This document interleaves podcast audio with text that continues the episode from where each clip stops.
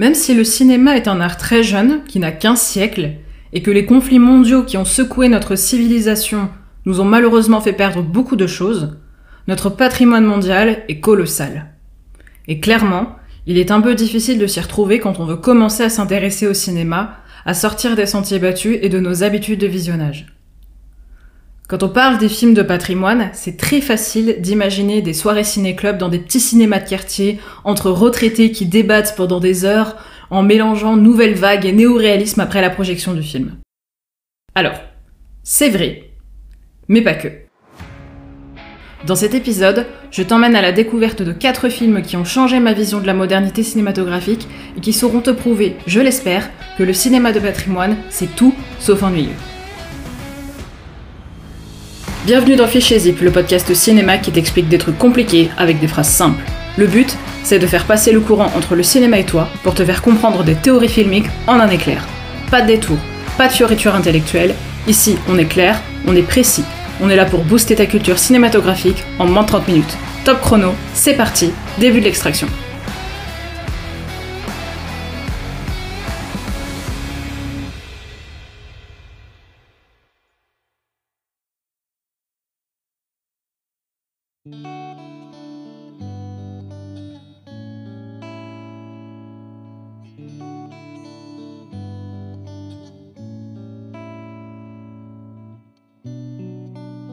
La dernière fois, j'ai parlé de la modernité cinématographique comme d'une période qui commence à la fin des années 50, début des années 60. Pour comprendre comment elle s'est mise en place, on va faire un petit retour en arrière parce que bien évidemment, le cinéma n'est pas devenu moderne tout d'un coup, comme ça, d'un claquement de doigts après la guerre. Comme je l'ai dit dans le précédent épisode, les premières théories sur la mise en scène ont émergé vraiment au milieu des années 20, surtout en France. Mais dans cette période-là, c'est un film soviétique qui marque le monde. Ce film, c'est le Cuirassé Potemkin.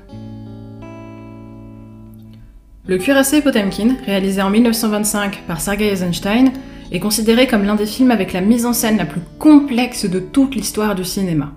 Son influence en termes de gestion de rythme et de montage va être déterminante dans l'évolution de la modernité filmique.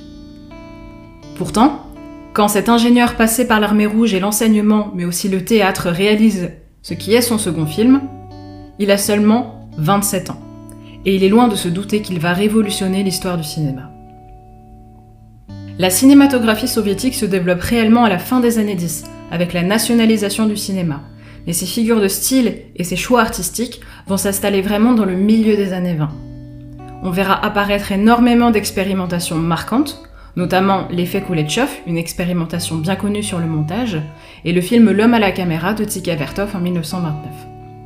Potemkin n'est donc pas en soi une grosse révolution technologique, puisque les prémices du montage se voyaient déjà chez des réalisateurs plus connus comme Griffiths, Fritz Lang, Epstein ou encore Murnau. À l'époque, le montage soviétique respectait surtout trois choses. La narration devait être la plus efficace et la plus dramatique possible, provoquer des chocs surprenants ou comiques, et offrir des condensés temporels. En France et en Allemagne, à l'époque de l'impressionnisme et de l'expressionnisme, on était alors sur un montage très musical, basé sur le rythme, sur l'émotion, sur la subjectivité. On était beaucoup plus perché que les soviétiques qui voulaient faire quelque chose de rapide et efficace. Alors, Eisenstein ne rejette pas tout ça, mais il va donner la priorité au recul sur le drame, à la prise de distance. Pour lui, le cinéma ce n'est pas un tour de magie hypnotiseur et envoûtant, il va récuser tout ce qui est abstrait et non figuratif pour s'ancrer pleinement dans la lucidité du moment. Et quel moment Le film a été tellement déroutant et censuré qu'il n'est diffusé en France que depuis 1953. C'est pour ça que je décide de l'évoquer ici dans notre arc de la modernité. Le contexte de Potemkin est très simple. C'est une mutinerie au sein d'un cuirassé qui dégénère sur toute la ville d'Odessa en 1905. Potemkin montre des choix artistiques qui sont à la fois très classiques et très avant-gardistes. Classique d'un point de vue théâtral, car le film est construit comme une tragédie, c'est-à-dire qu'il va respecter la règle qu'on appelle la règle des trois unités. Il y a une seule action, en une seule journée, dans un seul lieu. Et il y a cinq actes, cinq actes tragiques, un prologue, des épisodes et un exode, c'est-à-dire une fin. Par contre, il est avant-gardiste cinématographiquement car le récit n'est pas du tout linéaire. Il repose sur un entrelacement, une récurrence des plans et des échos de plans. En clair, c'est un beau bazar, pour ne pas dire un vrai cauchemar éveillé. Ce manque de linéarité est appuyé par une multiplicité de regards. Je l'ai dit dans l'épisode précédent, le regard dans les débuts du cinéma se concentre sur un seul endroit où se déroule toute l'action. Chez Eisenstein, on accède soudainement à une multiplicité de regards et de points de vue qui va complètement changer la manière dont on perçoit l'action. On n'a pas encore trop l'habitude de construire l'espace harmonieusement avec des champs contre champs, et ça donne un effet très chaotique, d'autant plus que Potemkin n'a pas de héros, si ce n'est cet immense cuirassé qui agit comme un personnage. Impossible donc de s'identifier et de s'appuyer sur un personnage en particulier pour essayer de suivre l'action correctement. Ce qui fait de Potemkin un film complexe, c'est qu'on va se retrouver sur un ensemble de conflits qui vont infuser les uns dans les autres pour donner une masse chaotique. On va changer d'échelle très brutalement, des plans vont être répétés à l'identique, une même action va être prise de plein de manières différentes, ce qui fait que la scène la plus emblématique du film, une descente d'escalier, euh, une descente d'escalier de civils poursuivis par l'armée qui leur tire dessus, va durer quasiment 10 minutes. On ne sait plus, à la fin, qui les descend et qui les monte. Le contrat implicite entre ce qui est montré et ce qui est perçu par le spectateur ou la spectatrice est complètement piétiné. On est sur un film qui, dans son entièreté, va mettre mal à l'aise. Parce que Eisenstein, dont le premier film réalisé en 1924 s'appelle quand même La Grève, est un réalisateur très politique, qui veut faire réagir son auditoire, le mettre hors de lui à la fois avec le contexte, mais aussi avec l'action, mais aussi avec tous ces plans illogiques, ces faux raccords, ces plans extrêmement nombreux. Faut noter que le film arrive à compter plus de 2000 plans, ce qui est environ 20 fois le total d'un film habituel de l'époque pour cette durée. Ce qu'il faut retenir du film, c'est cette notion de conflit, qui va bouleverser des rapports logiques entre les images et reconfigurer peu à peu toute la grammaire cinématographique de la modernité. C'est un véritable choc en Europe, quand on va pouvoir se le procurer dans les années 50. Il va instaurer en conjonction avec la Deuxième Guerre mondiale qui a tout ravagé sur son passage, de nouveaux modes de pensée du montage filmique qui vont être déterminants dans la nouvelle vague française notamment. Avant de passer à cette nouvelle vague française, il va quand même falloir faire un petit tour du côté de l'Italie, où naît dans les années 1940 un mouvement artistique déterminant dans la mise en scène cinématographique qu'on appelle le néoréalisme. Comme le terme de nouvelle vague, celui de néoréalisme est assez confus dans la mesure où tout et son contraire est affirmé dessus. Si je devais le définir, je dirais que c'est un courant qui regroupe les films italiens de 1945 à 1950, avec des choix artistiques différents, avec des mises en scène très hétérogènes. C'est pas vraiment un ensemble de films qui sont régis par des codes comme on pourra le voir avec la nouvelle vague par la suite, quel que soit son pays d'ailleurs. Comme pour le terme esthétique que j'ai expliqué dans le premier épisode, ce terme se rapporte à des films de manière rétroactive. On l'utilisait à l'époque pour d'autres arts et pas en Italie. Il a été utilisé pour la première fois en 1945 par un certain Aristarco à propos du cinéma français et le mot va être utilisé quasi simultanément par la suite, en France et en Italie, à propos cette fois-ci du cinéma italien. Le néoréalisme est principalement représenté par le réalisateur Roberto Rossellini, qui est célèbre pour sa trilogie de l'après-guerre, qui compte les films Rome ville ouverte, Païssa et Allemagne année zéro, qui est le deuxième film marquant dont je voudrais parler aujourd'hui.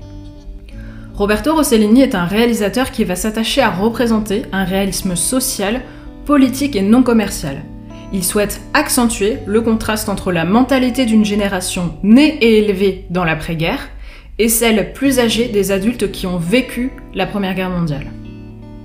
Tout le film a été conçu pour la séquence qui le termine, la plus célèbre, qui présente l'un des personnages principaux, le jeune Edmund, qui erre dans les ruines de la ville ravagée par la guerre, dans une longue scène finale au terme de laquelle il se défenestre.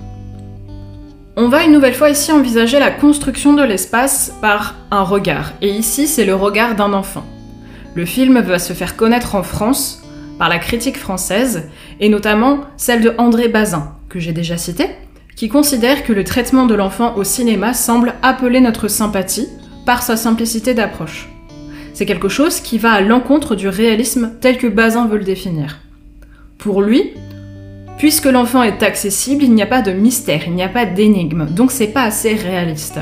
L'enfant pour lui est traité la plupart du temps par anthropomorphisme, pour le rapprocher de l'adulte. Là où Rossellini est intéressant pour lui, c'est qu'il a une originalité profonde dans le développement, justement, du mystère, de l'énigmatique et de l'inaccessible. Bazin parle d'Allemagne zéro comme d'un cinéma de la description, qui va passer par le plan d'ensemble, c'est-à-dire des plans de très grande échelle on voit tout à l'échelle d'un paysage et les raccords regardent l'enfant.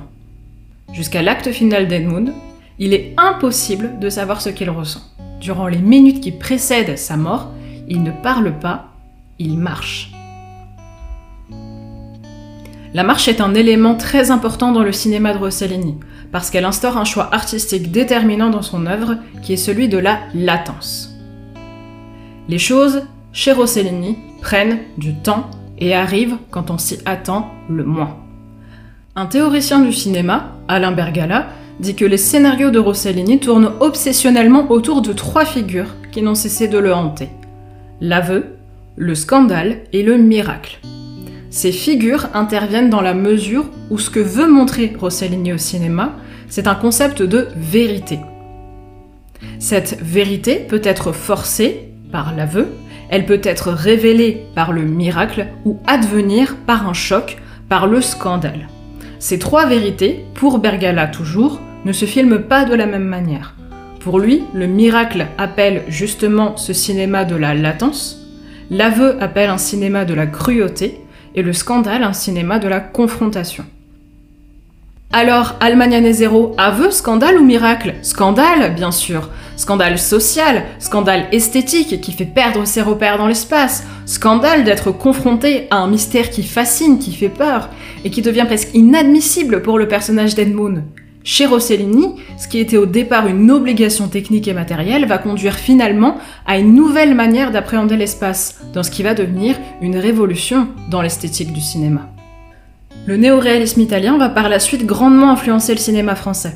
Il est impossible, bien sûr, de définir à quel moment et avec quel film la nouvelle vague française notamment va déferler sur le monde et inspirer à son tour d'autres pays.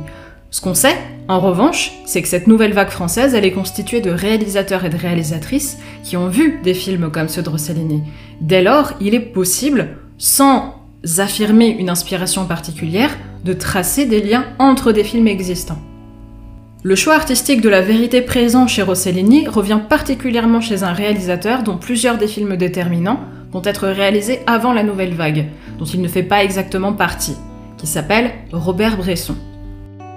Robert Bresson, c'est un réalisateur français qui va développer dans les années 1950 particulièrement des nouveaux choix artistiques qui vont énormément influencer des grands réalisateurs de la nouvelle vague, dont les fers de lance sont Godard et Truffaut.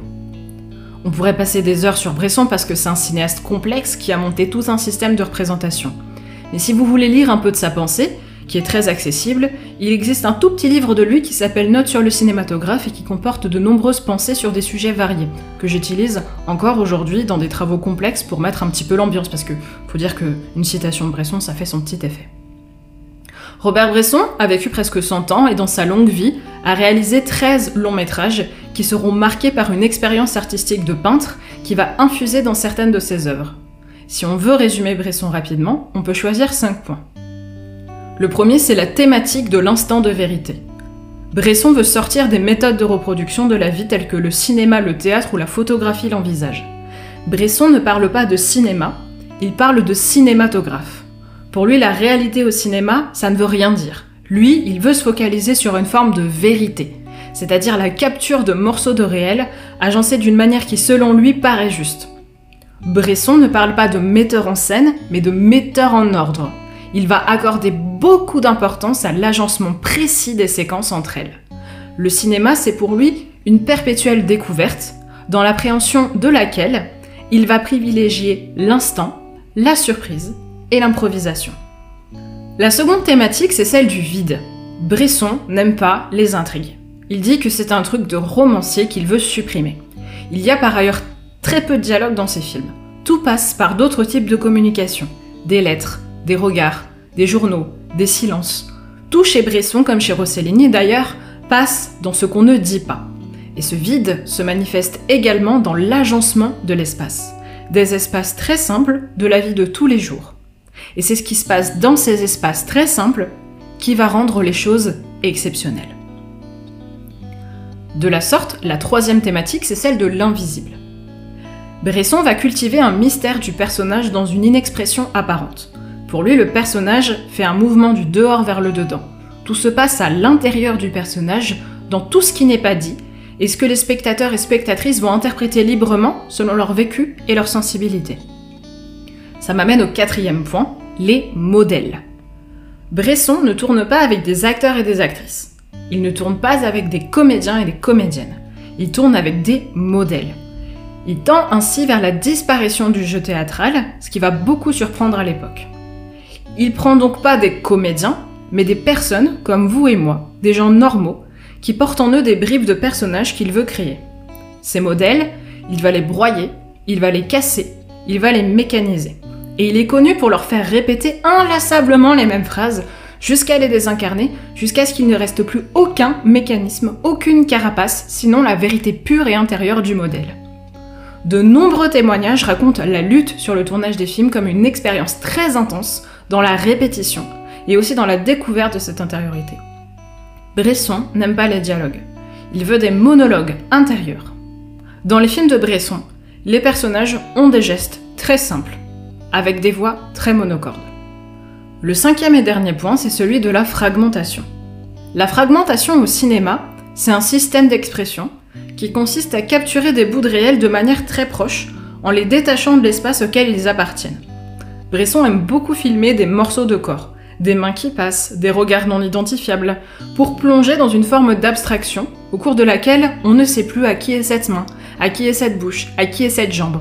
On ne sait plus où on est, on ne sait plus dans quel espace on se trouve l'espace est complètement broyé, retourné sur lui-même.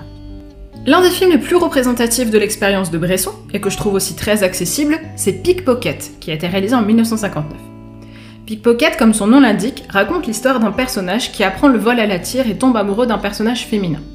C'est un film qui a été très bien reçu par la critique, qui a été qualifié de diamant, de révélation esthétique en termes de jeu, d'espace, de cadrage, de montage, de pensée du cinéma on considère que Pickpocket est le film révélateur des choix artistiques de Bresson, car c'est un film qui rassemble tous les points que je viens d'expliquer. Le petit sujet très vrai et connu, quotidien, des voleurs, le vide et l'invisible de ces personnages non identifiables qui passent dans le champ comme des ombres pour réaliser leurs méfaits, et la fragmentation de leur corps dans la foule, et notamment de leur instrument de travail, c'est-à-dire leurs mains. Bresson a une véritable passion pour les mains de ses modèles, il aimait beaucoup citer Blaise Pascal, qui disait dans ses pensées L'âme aime la main, et la main, si elle avait une volonté, devrait s'aimer de la même sorte que l'âme l'aime. La plus grande scène de Pickpocket, c'est une scène qui se passe dans une gare, dans laquelle les personnages vont aller voler des gens dans un train juste avant qu'il ne démarre. La scène fait 4 minutes, et elle est complètement silencieuse. Il n'y a même pas de musique. Les pickpockets montent dans le train, et c'est un ballet silencieux durant lequel les voleurs plongent leurs mains dans les sacs, dans les poches, dans les revers de veste, et vont se passer des billets, des montres, des portefeuilles sans se parler, juste en se regardant et en se croisant. Cette séquence est une perle de mise en scène où les voleurs sont quasiment anonymisés et on ne voit que leurs mains capables de leurs méfaits. L'artiste Jean Cocteau se fendra d'un éloge sur le film en disant que ce que Bresson a obtenu d'un débutant tient du miracle car non seulement il a formé à l'escamotage des portefeuilles de longues mains qui pourraient être celles d'un pianiste, mais encore plus, il a communiqué à son héros l'espèce d'épouvante d'être un animal qui guette sa proie et redoute d'être guetté par elle. Bresson va voir peu à peu son influence se développer chez différents cinéastes, mais il sera toujours, lui, dans cette optique de la recherche, de l'exploration et de la surprise que provoque la création. Pour lui, il y a deux sortes de films. Ceux qui explorent les moyens du théâtre et se servent de la caméra afin de reproduire, et ceux qui explorent les moyens du cinématographe et se servent de la caméra afin de créer.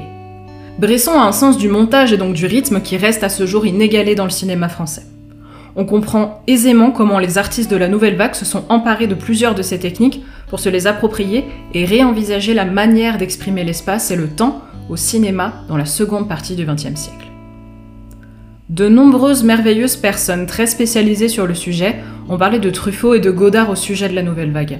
Moi j'ai envie de changer et de vous parler pour le dernier film de ce pack découverte de Cléo de 5 à 7 d'Agnès Varda. Avant ça, je vais expliquer en quoi elle s'inscrit dans la nouvelle vague. La nouvelle vague, c'est un mouvement artistique qui s'étend environ de 1955 à 1965, pour prendre les plus grandes bornes possibles. Dans la plupart des cas, on enseigne le début de la nouvelle vague avec les 400 coups de François Truffaut et À bout de souffle de Jean-Luc Godard. En soi, c'est un tout petit mouvement qui a duré officiellement pour les puristes environ 6 ans. Les prémices qui vont impliquer les choix artistiques se situent à la fin des années 1950. Ce qui va changer des autres modes de pensée, c'est que la nouvelle vague constitue un véritable mouvement qui va respecter différentes règles. C'est un peu comme une école. Cette école suppose plusieurs choses, une date de création, un manifeste avec un programme esthétique spécifique, un corpus de films, une stratégie, un groupe d'artistes, un support éditorial, un leader et comme tout groupe, des adversaires.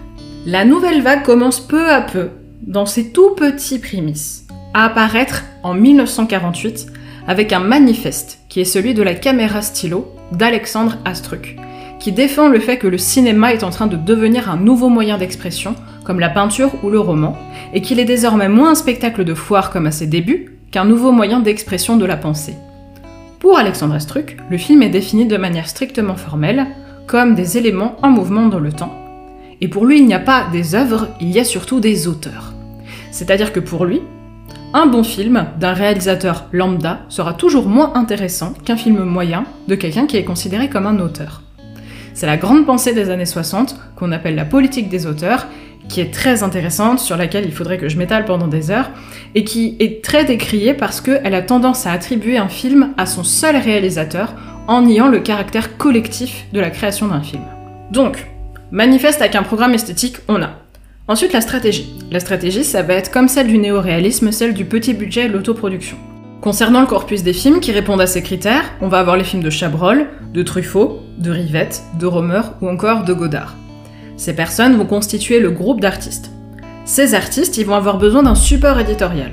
Ce support éditorial, c'est les cahiers du cinéma, que j'ai déjà évoqué. En termes de leader, il n'en existe pas vraiment. En revanche, on va avoir un théoricien principal. Ce théoricien principal, c'est André Bazin, qui est connu pour avoir écrit une grosse partie des théories fondamentales du cinéma de la modernité, sans avoir réalisé un seul film lui-même, juste avec des articles critiques qui sont repris dans un bouquin qui s'appelle Qu'est-ce que le cinéma? Il va nous manquer des adversaires. Ces adversaires, c'est très simple, c'est surtout les cinéastes qui correspondent absolument pas aux critères de la nouvelle vague. Esthétiquement parlant, la nouvelle vague, elle va reposer sur les choix artistiques suivants. L'auteur est aussi le scénariste. On ne va pas utiliser de découpage strict préétabli, on va beaucoup improviser. On va utiliser des décors naturels, une équipe toute petite, du son direct, pas d'éclairage additionnel et surtout des acteurs et actrices non professionnels. Et une autrice de film qu'on oublie souvent dans la nouvelle vague, eh ben c'est Agnès Varda.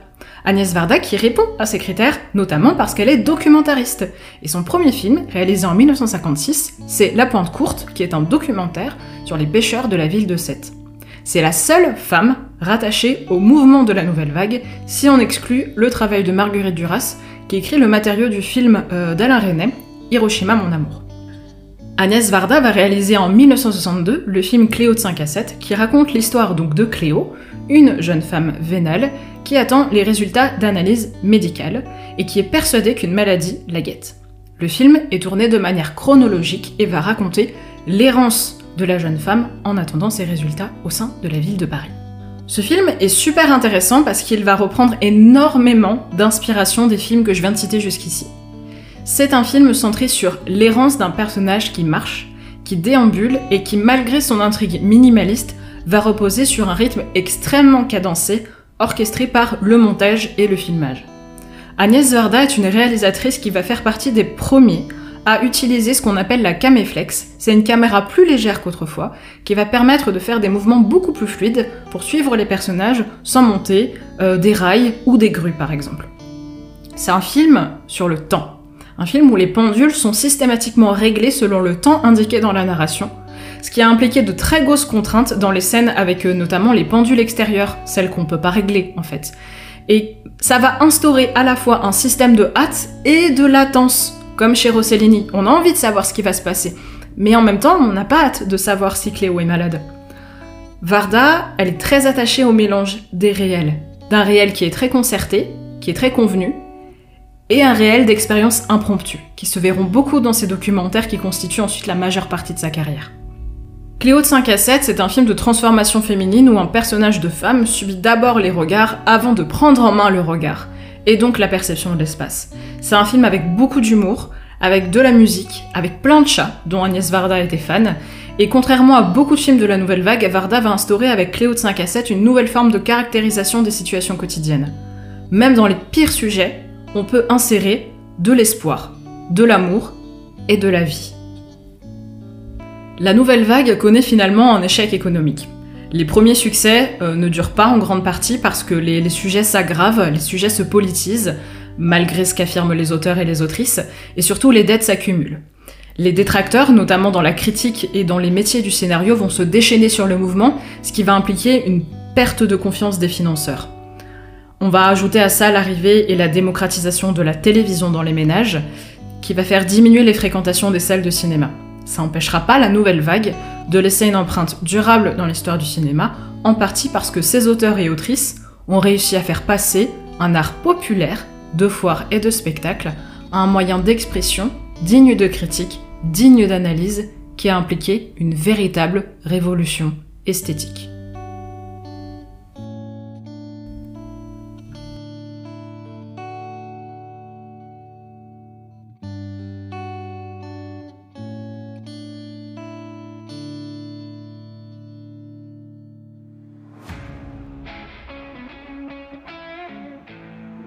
Ce sera tout pour cet épisode. J'espère que ces petites portes d'entrée dans le cinéma de la modernité sauront attirer ta curiosité et peut-être ton intérêt. J'aurais pu citer beaucoup d'autres films de l'ère soviétique, du néoréalisme ou encore de la nouvelle vague, mais j'ai essayé ici de proposer des films non seulement accessibles, mais dont on parle assez peu et entre lesquels on peut tisser facilement des liens logiques. J'espère que ce petit pack découverte t'aura plu. Si tu as aimé cet épisode, n'hésite pas à le partager autour de toi et à me dire ce que tu en penses sur les réseaux sociaux. Merci de ton écoute et à la prochaine pour une nouvelle théorie passionnante à décompresser.